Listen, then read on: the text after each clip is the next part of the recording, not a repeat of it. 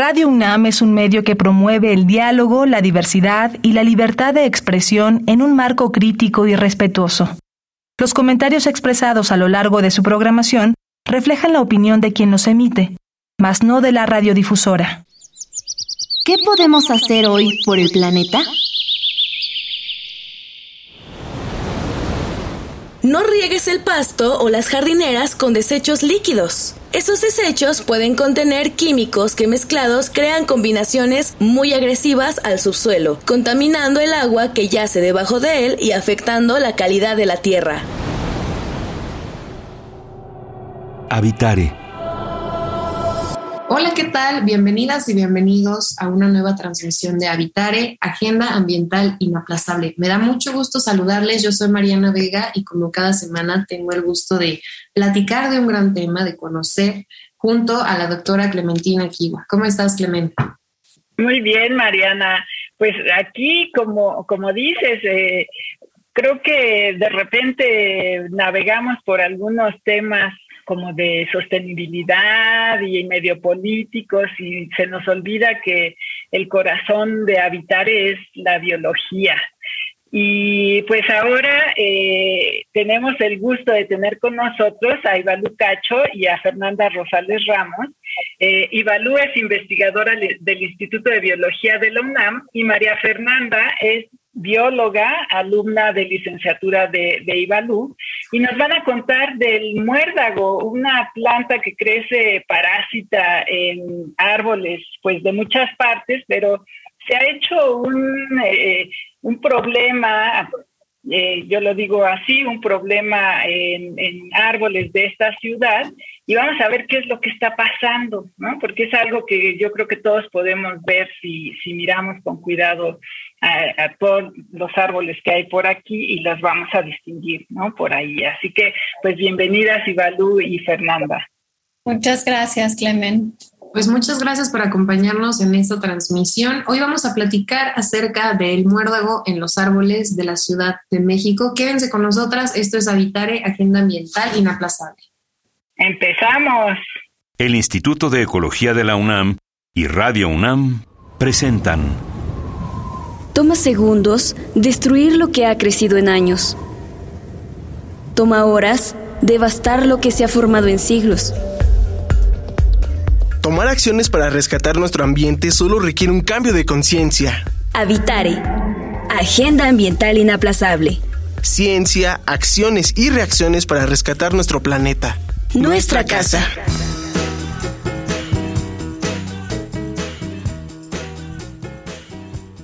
Muchas gracias por continuar con nosotras en esta transmisión de Habitare, porque al inicio les decíamos que vamos a platicar acerca del muérdago en los árboles de la Ciudad de México.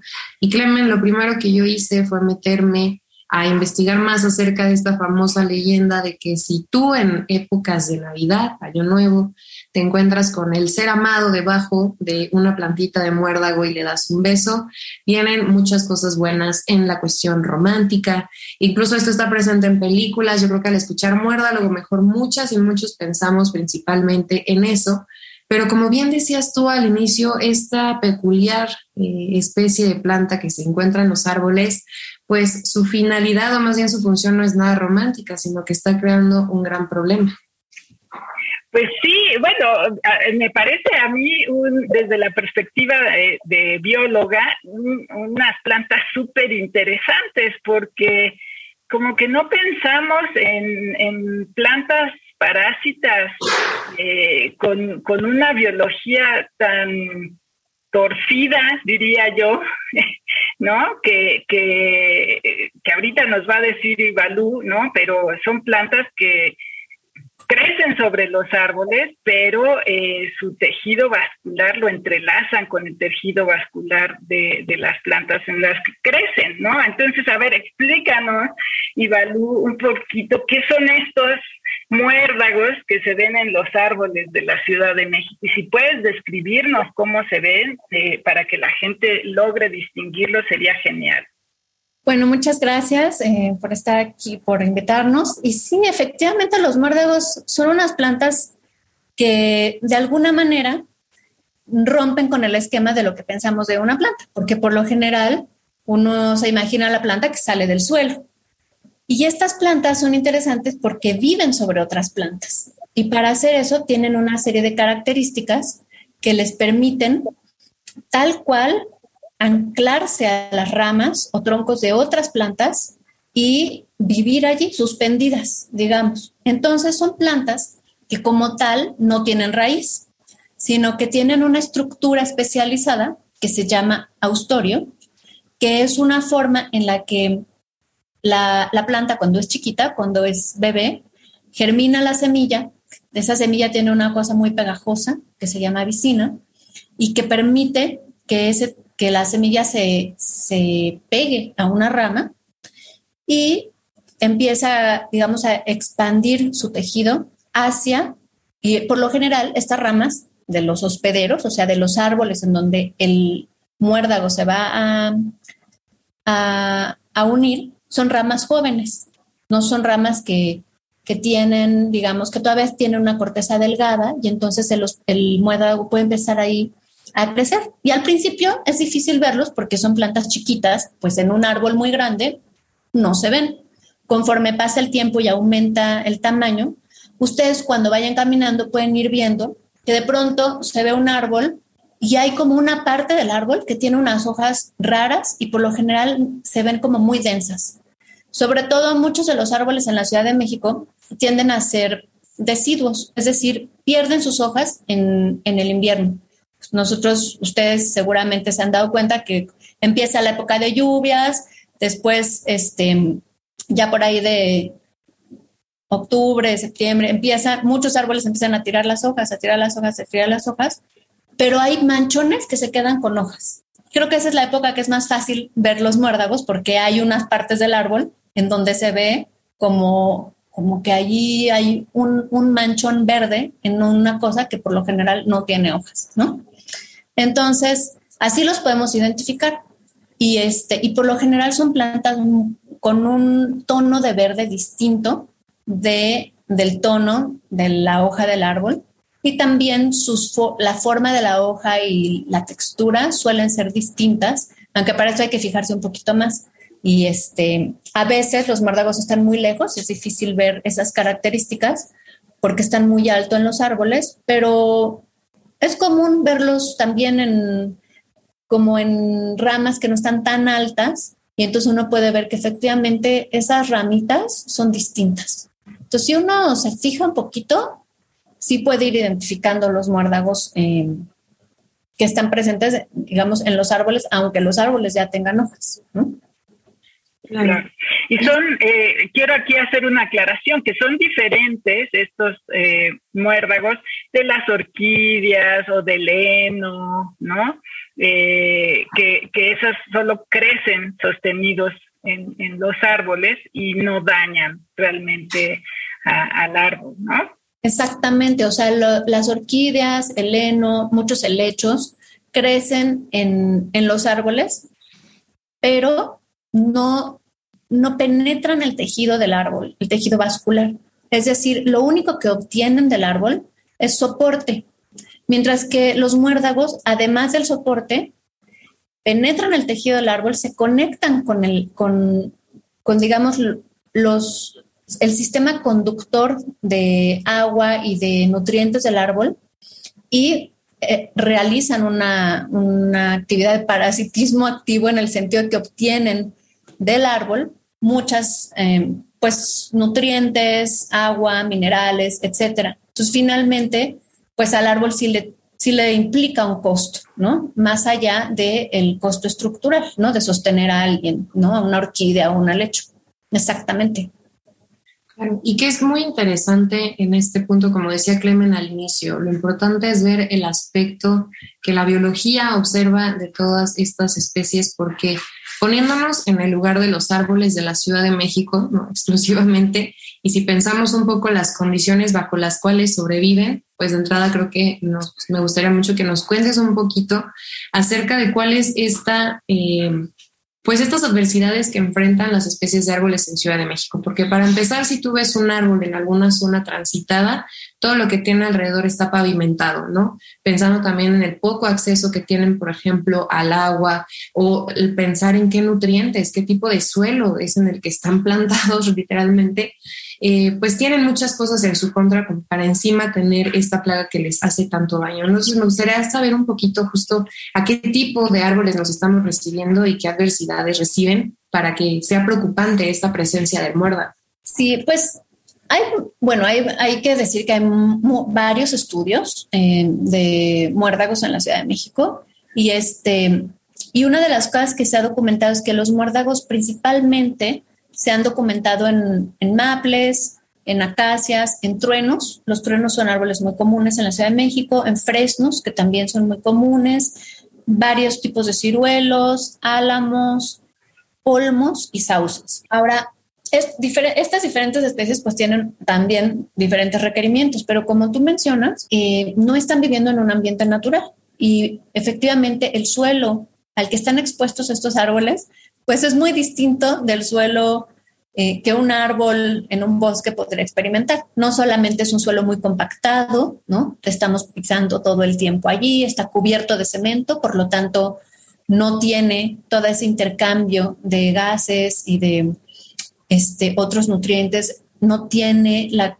la no recibe la misma capacidad de agua, ¿no? O este, cantidad de agua. Y sin embargo, si hay cosas que recibe, ¿no? O sea, es común que le echen la cubeta del puesto de tacos, ¿no? Entonces le caen grasas, le cae, si está cerca de un taller mecánico, pues imagínense, ¿no?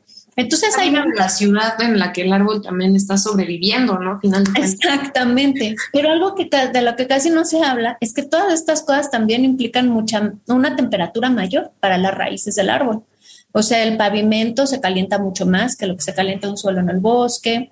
Este, y no hay forma, o sea, está como abajo esa costra, ¿no? Yo no conozco estudios que, que realmente traten sobre cuál es el efecto de la temperatura, pero lo que sí es que es un ambiente distinto y obviamente tiene, como dices, otro tipo de, de retos a los cuales estos árboles ya se enfrentan, ¿no? Y, y además, pues la contaminación del aire, ¿no? Si ustedes van por la calle y tocan algunas de estas hojas de los árboles, estoy casi segura que les queda la mano negra, ¿no? Entonces, este, bueno, afortunadamente los árboles, pues muchos tiran las hojas y entonces están renovando constantemente el follaje, pero efectivamente ya son árboles que tienen, eh, que están viviendo bajo condiciones de, cierta, de cierto estrés, ¿no? Por decirlo de alguna manera. Claro, claro que sí. Y bueno, en toda esta historia, eh, Fernanda decidió, eh, se acercó a, a, Ibalú para hacer su tesis de licenciatura y eh, bueno, estuvo trabajando con Muérdago en la Ciudad de México. Entonces, cuéntanos un poquito, Fernanda, resume lo más que puedas, brevísimamente, un poquito de la historia detrás de tu tesis. Hola, hola. Bueno, pues como dijeron, eh, me acerqué a Ibalú para eh, realizar mi tesis y te propuse este tema. Y en realidad trabajé con muérdagos, bueno, específicamente con una especie de muérdago que se llama Cladocolia lemiceroides y que también es una de las más ampliamente distribuidas en la ciudad. Eh, trabajé con esta especie en Ciudad Universitaria, de aquí de la Ciudad de México, y también en la Reserva Ecológica del Pedregal de San Ángel.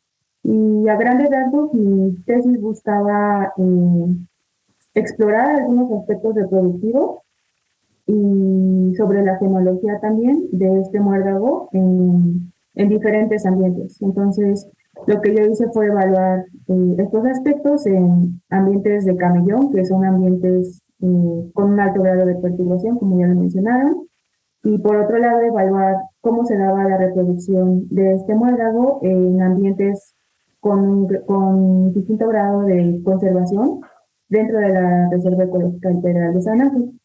Y pues ya ahí eh, logramos encontrar algunos factores que determinan eh, cómo se da la reproducción de estos muéragos y que para mí es como sentar un intento de sentar las bases para entender cómo, cómo funciona la reproducción de, de estos organismos para crear planes de acción que nos ayuden a crear planes de manejo.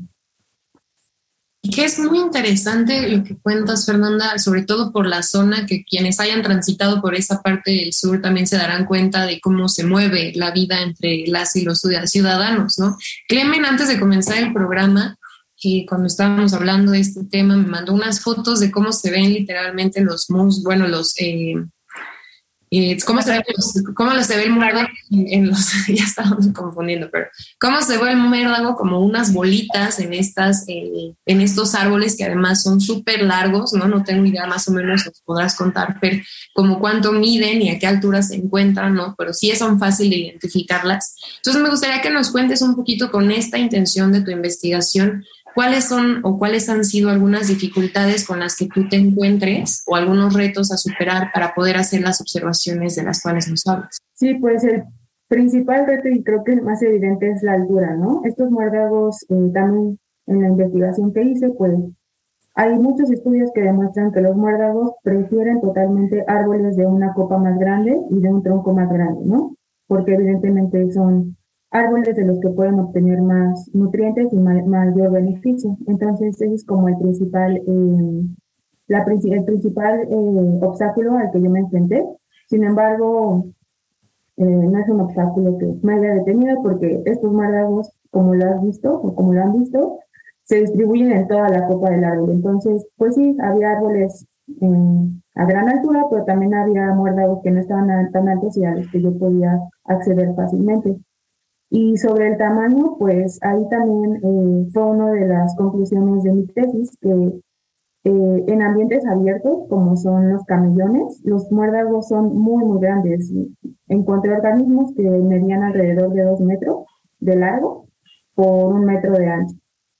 Eh, y por otro lado, en ambientes más conservados, los, los muérdagos tienden a tener tamaños menores. Entonces ahí sí era un poquito más difícil encontrarlos, pero tampoco era imposible. Claro, y eh, bueno, estaba yo leyendo que, que también son de esas cosas que le, cambian a uno la perspectiva, que en realidad son arbustos, ¿no? Esos muérdagos técnicamente son arbustos, entonces eh, las copas de los árboles están sosteniendo arbustos, por eso se ven tan, tan peculiares, ¿no? Tan grandes eh, y, ya que los ves desde esa perspectiva, dices, pues qué raro, que está haciendo un arbusto allá arriba, ¿no? Y lo que, lo que estaba estudiando Fernanda cuando se refiere a esto de la fenología es pues entender un poquito cuando se reproducen, eh, cuando están produciendo, flores y cuando llegarán a lo mejor a producir frutos. ¿Por qué es relevante esta, esta parte, Ivalu? Eh, para que nos cuentes tu, perspectiva como maestra. Bueno, una, o sea, creo que es importante sí que una de las de los temas que, que ha estado, digamos, en que se ha popularizado últimamente es que, y bueno, porque lo vemos, es que sí, es común ver muérdagos en los árboles de la Ciudad de México y esto está generando, como decía Clemen, un problema. Hay un estudio que me acuerdo que era, era interesante porque en, el, bueno, y entonces estos árboles están, o sea, estamos viendo que hay infestación de diferentes especies de muérdago, muérdago, en realidad son tres las principales, una de las cuales fue la que estudió Fer, y tenemos casi este, más del 5% de los árboles están infestados, ya tienen muérdagos creciendo en la Ciudad de México, ¿no? Esto lo, lo habían visto en 2018, o sea que ahorita pues es mucho mayor, ¿no? Pero, ¿cómo le hacemos pues para poder controlar el muérdago, pues tenemos que conocerlo. ¿Y qué tenemos que conocer del muérdago? Pues su biología, como qué condiciones favorecen al crecimiento del muérdago, a que se establezca con éxito e infecte esos hospederos, cómo se reproduce el muérdago. Y eso es exactamente algunas de las preguntas que Fer está contestando. Cosas que son aparentemente muy básicas, pero que efectivamente no conocemos porque hay que decir que los muérdagos no son siempre malos. En, en condiciones naturales, los muérdagos son plantas que tienen funciones muy importantes en los ecosistemas, desde proporcionar mucha, o sea, proporcionar hojarasca y material, como decía Clemen, son arbustos, son plantas que pueden ser muy grandes, Yo he visto muérdagos y cuando ustedes vayan caminando por la calle ya se pueden empezar a pensar, ay, hay muérdagos que son más grandes que nosotros. O sea, el tamaño de los muérdagos, ¿no? ¿Y cuánto pesa ese muérdago, no? Entonces producen mucha hojarasca y eso alimenta, tiene el suelo, ¿no? Tiene, entonces también son plantas que, que producen frutos y flores a destiempo de sus hospederos, o sea, no están sincronizados. Y eso permite que, que representen recursos importantes, tanto para insectos como para aves, que los polinizan y se comen sus frutos. A esto se le ha llamado puente fenológico, es decir, proveen de recursos a una cantidad de animales cuando otros en época de secas no hay, por ejemplo. Y entonces esos, son, pueden ser muy importantes para la supervivencia de muchas especies, al punto que se ha, que se ha correlacionado en algunos lugares, se han encontrado que hay que la diversidad de especies está asociada al número de muérdagos que hay. O sea, hay una correlación positiva. O sea, los muérdagos no son malos por sí solos. Ahora sí representan un problema en, nuestra ciudad, por ejemplo, o en ciudades, precisamente por lo que señalaba Mariana. Son árboles que no estamos en un ambiente, es un ambiente urbano, no es un, no es un ambiente em, natural, y por lo tanto estos árboles están sujetos a otros retos y a otras. Entonces, ¿qué queríamos aprender? Pues aquí en nuestra ciudad cómo efectivamente es que se reproducen estos muérdagos, cuándo se reproducen y esto nos puede ayudar a entender cómo controlar estas plagas, ¿no? Entonces allí es donde entraba, como entra la tesis de Fer para, para aprender quiénes polinizan a estas plantas, cuándo están activas, estas cuándo florecen, cuándo hay manera, o sea, como con la idea de entender si podemos vislumbrar por ahí alguna forma de establecer algún control, ¿no? Claro, sobre todo que ese trabajo es muy importante porque ahora pensaba que no es un tema que sea a lo mejor tan ajeno de todas y todos quienes nos escuchan. Hace aproximadamente un mes, pues fue una noticia muy sonada el tema de la palma y de la palmera, ¿no? Que, que tuvieron que retirar de la glorieta, que hubo hasta un montón de ceremonias en torno a ella, de gente que iba a despedirse de la palmera y demás, ¿no? Pero dejando de lado eso, me gustaría preguntarte, eh, Fer, ahorita que estás haciendo esta investigación y demás, ¿cuál sería personalmente, digamos tú como científica eh, que estás investigando al respecto del tema de los muérdagos, pues tu interés para que entonces los árboles de la Ciudad de México en algún punto a lo mejor se quedaran libres de este, este parásito y esta plaga, ¿no? ¿Cuál es el interés que tienes de realizar esta investigación? Pues eh, creo que para empezar, eh, como yo lo veo y ya teniendo la información que tengo, yo, para mí, no es viable dejar libre totalmente a los árboles de la Ciudad de México del Muérdago, porque como ya lo mencionó Balú, son una fuente importante de alimentos eh, para muchos, principalmente para aves, aunque también para insectos y otros animales. Son una fuente importante de alimento y un alimento, es como se ha denominado a, esta, a estos muérdagos como especies clave, justamente por la importancia que tienen en ese ecosistema. Entonces, eh, creo que uno de mis intereses es eh, quitarle este estigma que tienen los muérdagos de ser plantas parásitas y que ser parásitas son malas. No son malas, eh, controladas de una forma de vida, pueden tener beneficios muy grandes y ser, proveer de servicios ecosistémicos muy importantes entonces creo que es como el principal interés, ¿no? Eh, no erradicarlos totalmente, pero sí encontrar, recopilar información que nos permita crear planes de manejo que no los erradiquen, sino que los, nos permitan controlar las poblaciones para obtener beneficios de ellas. Y eso a lo mejor querría decir, eh, pues incluso al revés, ¿no? Sembrar más árboles, ¿no? Eh, eh, que, igual se, se, distribuyan en más árboles eh, los, los muérdagos y a lo mejor de alguna manera así se, se controlan estas poblaciones o no se crean las condiciones para que sean tan abundantes en los árboles, ¿no? Podría, podría ser. ¿No? Entonces, bueno, a mí me parece súper interesante, Mariana. No sé cómo la ves tú.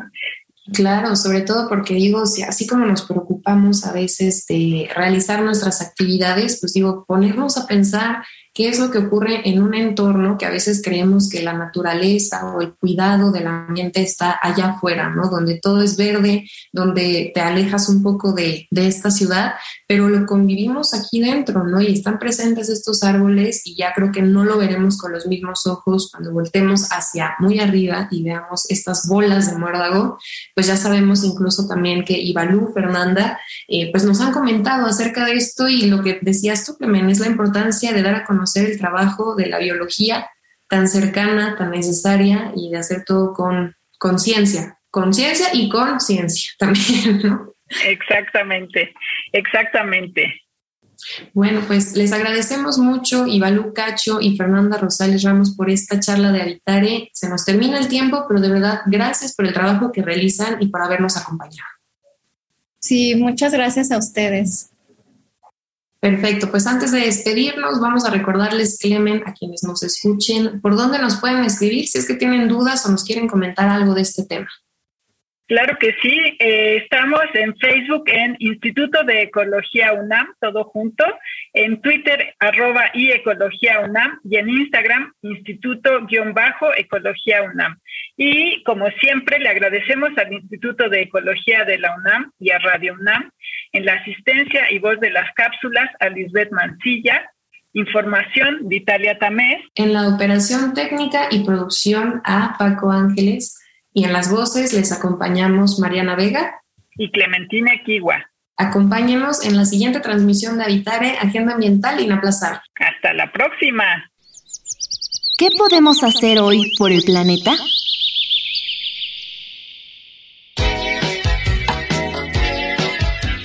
Plantar un árbol frente a tu casa puede sonar como una excelente idea, pero ¿y si crece? La deforestación en las ciudades se debe en gran medida a que los árboles fungen como adornos en la banqueta, pero al crecer levantan al suelo con las raíces y se terminan convirtiendo en una molestia. Si quieres decorar tu calle, investiga qué vegetación es la más adecuada.